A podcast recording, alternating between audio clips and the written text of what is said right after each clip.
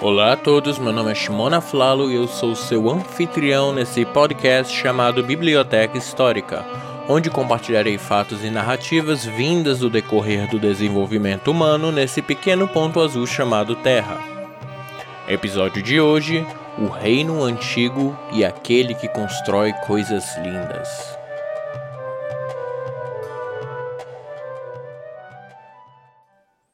Capítulo 1 a terceira dinastia de reis.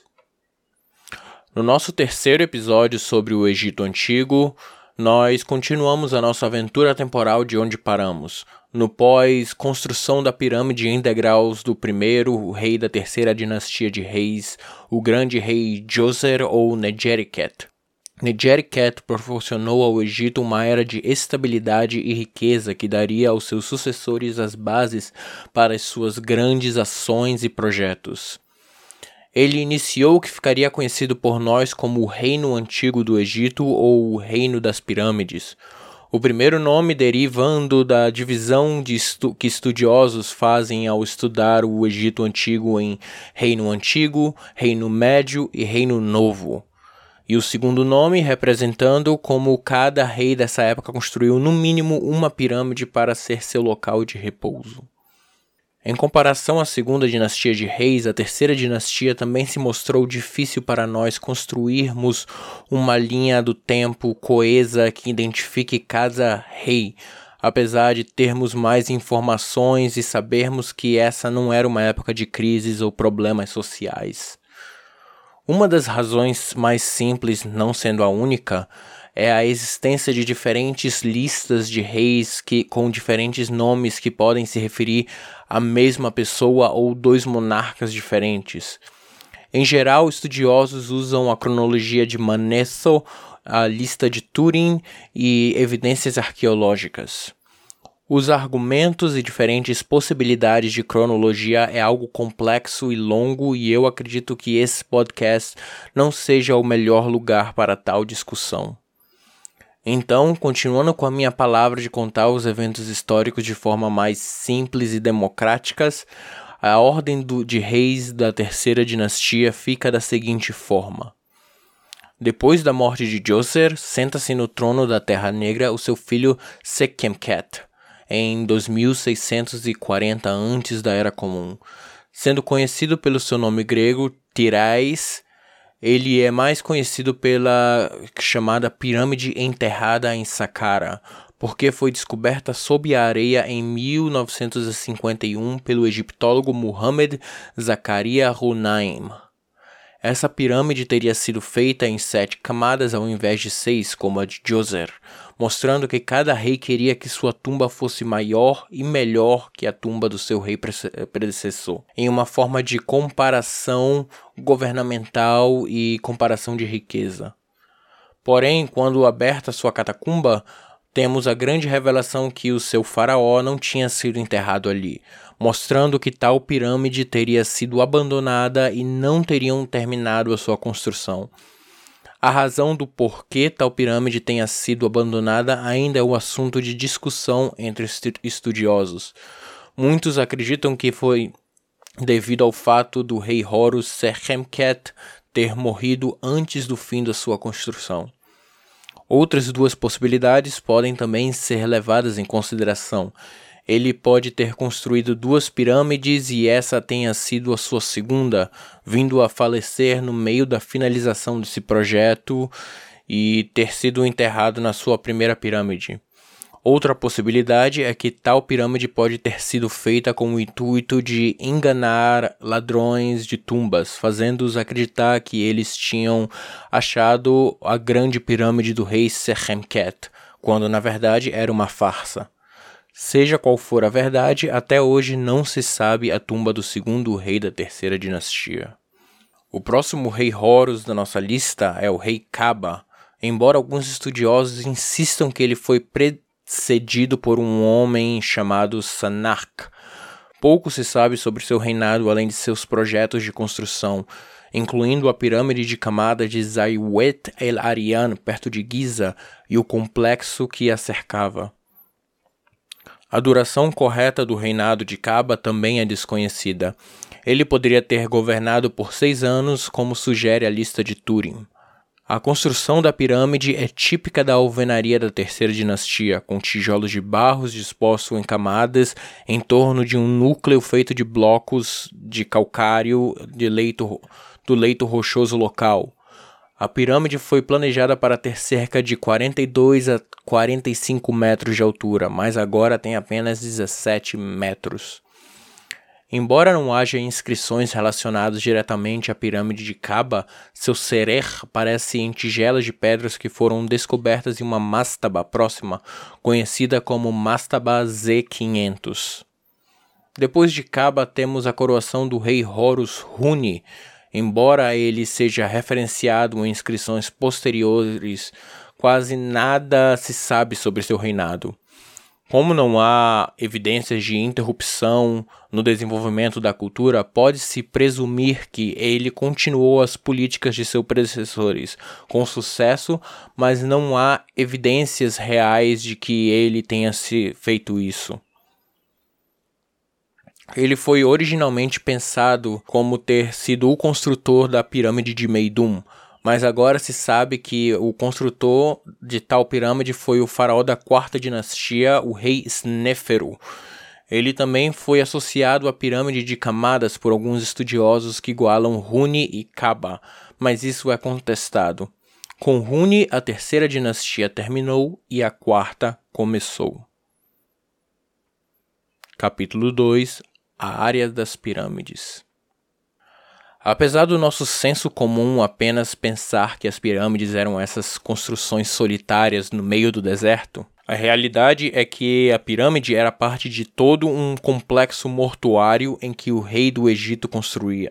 Claro que a tumba do rei Horus era a atração principal, porém também temos outros locais dentro de uma área murada, a entrada para esse complexo era no norte, que dava acesso a uma passagem descendente até a câmara funerária, e poderia haver mais de uma câmara em diferentes níveis. Ao leste da Grande Pirâmide havia uma pirâmide menor que servia como um templo mortuário. Deste ponto teria uma calçada que descia até a borda onde o vale de um templo era localizado. O motivo dessas construções é relacionado ao culto do enterro do grande rei, em que seu corpo passava por esses prédios até a sua alocação no sarcófago e na sua catacumba. Capítulo 3 Rei Snéfero aquele que constrói coisas lindas. Com a morte do rei Huni, temos o seu filho Snéfero assumindo o trono da Terra Negra em 2613 antes da Era Comum. Ele não era o filho de uma das mulheres principais do rei Horus anterior, então para legitimar o seu governo e direito ao trono, ele decide casar com a filha do rei Huna, Heteferes, a sua meia-irmã, desde que ela era filha da mulher principal do rei.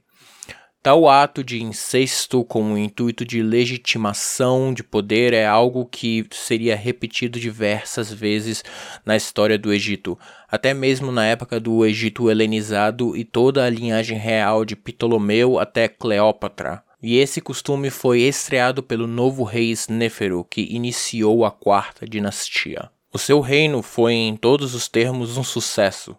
O seu nome significa aquele que constrói ou que faz coisas lindas, e em todo o seu reino ele fez jus ao seu nome.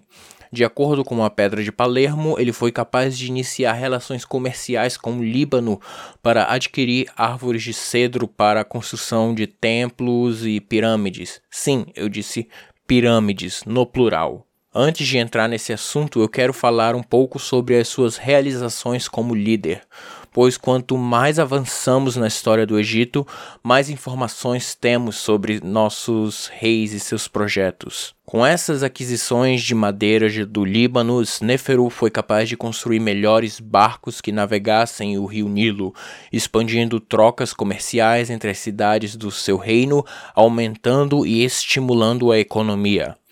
Assim como Djoser, ele também enviou expedições para o deserto do Sinai para a extração de cobre e turquesa para o reino. Vocês perceberam que eu venho trazendo essas expedições do Sinai como ações de reis egípcios estáveis e ricos, mas por que exatamente? Bom, vocês têm que entender que nessa época o deserto do Sinai não era exatamente parte do território egípcio, que basicamente era um reino que se localizava às margens do rio Nilo.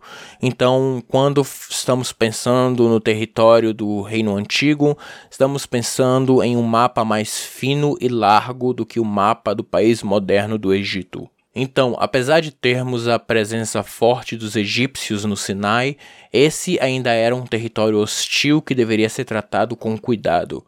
Então, mandar uma expedição para tal local era um grande projeto que necessitava de seus reis um grande investimento monetário. O deserto do Sinai era mais inóspito do que o vale do rio Nilo, então manter trabalhadores vivos e protegidos naquele local exigia bastante tempo e dinheiro da coroa. Outras coisas que sabemos sobre o rei Snéfero são as suas conquistas militares. A realidade é que essas informações que recebemos não descrevem uma batalha, somente os seus resultados, mas isso já é o suficiente para nós entendermos que, além de um bom administrador, Snéfero também era um bom líder militar. Em uma das suas campanhas na Líbia, ao oeste do Egito, está registrado que ele conseguiu capturar 11 mil prisioneiros e 13.100 cabeças de gado. Na Pedra de Palermo também está descrito que ele fez campanhas contra os nubianos ao sul do Egito, adquirindo 7 mil prisioneiros e 200 mil cabeças de gado. Apesar dos números gan dos ganhos serem relativamente pequenos, a vitória contra a Núbia garante ao Egito uma proteção na sua fronteira sulista e domínio sobre rotas de comércio com o resto das civilizações africanas. Capítulo 4 As Pirâmides de Snéfero Como eu disse antes, o rei Horus Snéfero fez jus ao seu nome e ele se ocupou quase em sua vida toda nas construções de monumentos que ficariam marcadas para sempre na história do Egito. Como era de se esperar, o rei Horus Néferum, logo no início do seu reinado, encomendou a construção de uma pirâmide para o seu local de eterno descanso. A moda naquela época era a construção das pirâmides de degraus, assim como a de Djoser e Sechemket. Então, uma pirâmide de degraus ele mandou construir. Primeiramente, ele escolhe um lugar para ser o seu local de descanso. Esse lugar seria a área de Meidum, 55 quilômetros ao sul de Saqqara. Essa pirâmide de Meidum tem sua função final debatida entre estudiosos. Muitos acreditam que Snéfero encomendou a construção dessa pirâmide não para si, mas para o seu pai Huni. Qualquer que seja o motivo, não se tira a autoria dessa construção maravilhosa do nosso primeiro rei da quarta dinastia. Essa pirâmide, apesar de ser uma pirâmide em degraus, assim como as dos faraós da terceira dinastia, teve alterações no seu design que viriam a revolucionar a arquitetura das construções de pirâmides. O que é certo é que tal projeto foi iniciado como uma pirâmide em degraus, Porém, em algum momento, ele decidiu mudar o projeto para tentar construir uma pirâmide propriamente dita, com as paredes retas. A segunda extensão transformou o desenho original da pirâmide de degraus em uma verdadeira pirâmide, preenchendo os degraus com um invólucro de calcário. Embora essa abordagem seja consistente com o design de outras pirâmides verdadeiras, Meidum foi afeta afetada por erros de construção. Em primeiro lugar, a camada externa foi fundada na areia e não na rocha, como as camadas internas. Em segundo lugar, as pirâmides internas foram projetadas como o estágio final. Assim, a superfície externa foi polida e as plataformas dos degraus não eram horizontais, mas caíam para fora. Isso comprometeu gravemente a estabilidade e provavelmente causou o colapso da, da pirâmide de Meidum em uma chuva torrencial enquanto o prédio ainda estava em construção. Alguns acreditam, porém, que a pirâmide veio a colapsar somente mais tarde, durante a época da 12ª dinastia. Seja o que for, a ideia de construir triângulos gigantes no meio do deserto começou na cabeça de Snéfero e ele não iria parar até conseguir atingir o seu objetivo. Com isso, ele mandou a construção de uma segunda pirâmide, e dessa vez ele foi claro com seus arquitetos que desde o princípio ele queria que uma pirâmide que fosse uma pirâmide de paredes retas. Ele escolheu um novo local para o seu projeto, ao norte de Meidum. Ele escolheu um local chamado de Dashur e lá o novo projeto é iniciado. A ideia era construir uma pirâmide em que suas paredes formassem 55 degraus com o chão e se, for, e se encontrassem no alto. E assim foi feito, tendo desde o princípio a ideia de paredes retas, os arquitetos e trabalhadores conseguiram erguer a base da pirâmide até uma altura de 45 metros de altura. Todavia, algo não estava certo. Eu acredito que ao inspecionar a construção em um dia, o rei Snéfero deve ter tido quase que um ataque de pânico ao adentrar na sua pirâmide. Ele e seus trabalhadores puderam ver que haviam rachaduras nas paredes, mostrando a instabilidade da estrutura da pirâmide. Eu só consigo imaginar uma cena em que o faraó e seus ajudantes saíam correndo de dentro do local com medo de que o teto da pirâmide fosse cair em suas cabeças e eles fossem enterrados vivos. Algo deveria ser feito, aquela pirâmide não iria continuar de pé se ela continuasse sendo erguida daquele jeito. Então os arquitetos e engenheiros tiveram que sentar e discutir qual o próximo passo para que todo o tempo e dinheiro investido nessa obra não fosse em vão. Em uma das reuniões, eles decidiram que a melhor escolha seria mudar a angulação da parede para a melhor distribuição de peso do teto da pirâmide. Assim, a partir da altura de 45 metros, a pirâmide tem, um ângulo das, tem o ângulo das suas paredes diminuídas para 43 graus, até elas se encontrarem no topo. Essa mudança de angulação da parede fez com que a pirâmide recebesse o nome de pirâmide curvada, por causa da curva em que as suas paredes dão até o término, fazendo a pirâmide ter 102 metros de altura. E assim temos, em 2600 antes da Era Comum, tinha sido construída a primeira pirâmide propriamente dita. E aos olhos do grande rei Snéferu, tinha sido um desastre. Mais uma vez temos o rei Horus não feliz com o resultado do seu projeto, Qualquer outro rei teria apenas desistido de tal projeto ambicioso e seguido com a sua vida. Qualquer outro rei teria talvez retornado ao estilo antigo de enterro e ter tido o seu corpo enterrado na pirâmide de Meidum. Porém, como conseguimos ver até aqui, o rei Snéfero não era qualquer outro rei. Então, durante o trigésimo ano do seu reino, o rei Snéfero mandou construir uma terceira pirâmide, Dessa vez, aprendendo com seus erros, o projeto era para ser feito desde sua base como uma pirâmide de paredes retas, assim como a anterior, porém agora com o ângulo dessa parede e o chão sendo de 43 graus. O local de construção ainda seria em Dashur, porém apenas 2 quilômetros ao norte da pirâmide curvada, e dessa vez a pirâmide foi um completo sucesso. A pirâmide que viria a ser conhecida como a Pirâmide Vermelha foi a maior construção já feita na época, chegando à altura de 105 metros. A pirâmide vermelha nem sempre foi vermelha, costumava ser revestido com calcário branco, mas apenas algumas dessas pedras permanecem na base da pirâmide, ali no canto. A cor avermelhada tinge as pedras da, da pirâmide ao pôr do sol, dando assim o seu nome de vermelha. Sendo assim, aproximadamente em 2551 antes da Era Comum, temos a Grande Pirâmide Sneferu erguida na área de Dashur, a primeira pirâmide construída há mais de 4500 anos. Snéfero e sua perseverança revolucionou a engenharia e arquitetura do Egito antigo e abriu portas para outros reis fazerem maiores e mais magníficos monumentos. Porém, a sua herança não termina somente aí. Muitos egiptólogos concluem que as bases da arte e design durante o reino de Sneferu influenciaram todas as futuras pinturas de outros reis. Foi durante o reino de Sneferu também que os primeiros registros de um culto de adoração ao sol foram achados. Tal veneração seria a base para a fé do grande faraó Akhenaton, anos mais tarde de sua religião de adoração ao Deus único do Sol. Snéfero foi visto por outros reis como um exemplo a ser seguido, a imagem de um líder perfeito, alguém que todos os reis deveriam se comparar. Porém, a maior herança que Snéfero poderia ter nos dado seria o seu próprio filho e sucessor Khufu ou Keops. Porém, isso já é um assunto para o nosso próximo episódio. Muito obrigado por ouvir até aqui. Esse foi mais um episódio sobre o Egito Antigo.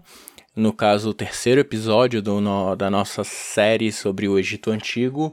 E eu gostaria de informar que se vocês querem mandar alguma pergunta ou se comunicar comigo é, via e-mail agora, o podcast tem o seu e-mail é, pessoal que seria Biblioteca Histórica Podcast, tudo junto, é biblioteca histórica podcast arroba gmail.com e lá vocês podem mandar qualquer tipo de revisão ou qualquer tipo de opinião que vocês quiserem.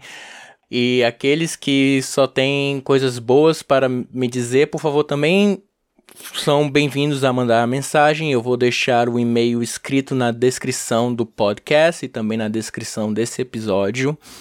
E eu espero poder agora ser capaz de me comunicar com todos vocês, ouvir a ideia de vocês é, sobre o podcast, sobre o meu trabalho e tentar responder algumas dúvidas que vocês têm mesmo que muitas vezes eu não saiba a resposta, eu só sou um eu sou humano, eu não sou um, um computador, um Google, eu eu tô suscetível a não entender ou não saber várias coisas, mas também aquilo que eu puder saber e puder responder, eu ficarei mais feliz do que nunca de poder me comunicar com meus queridos ouvintes.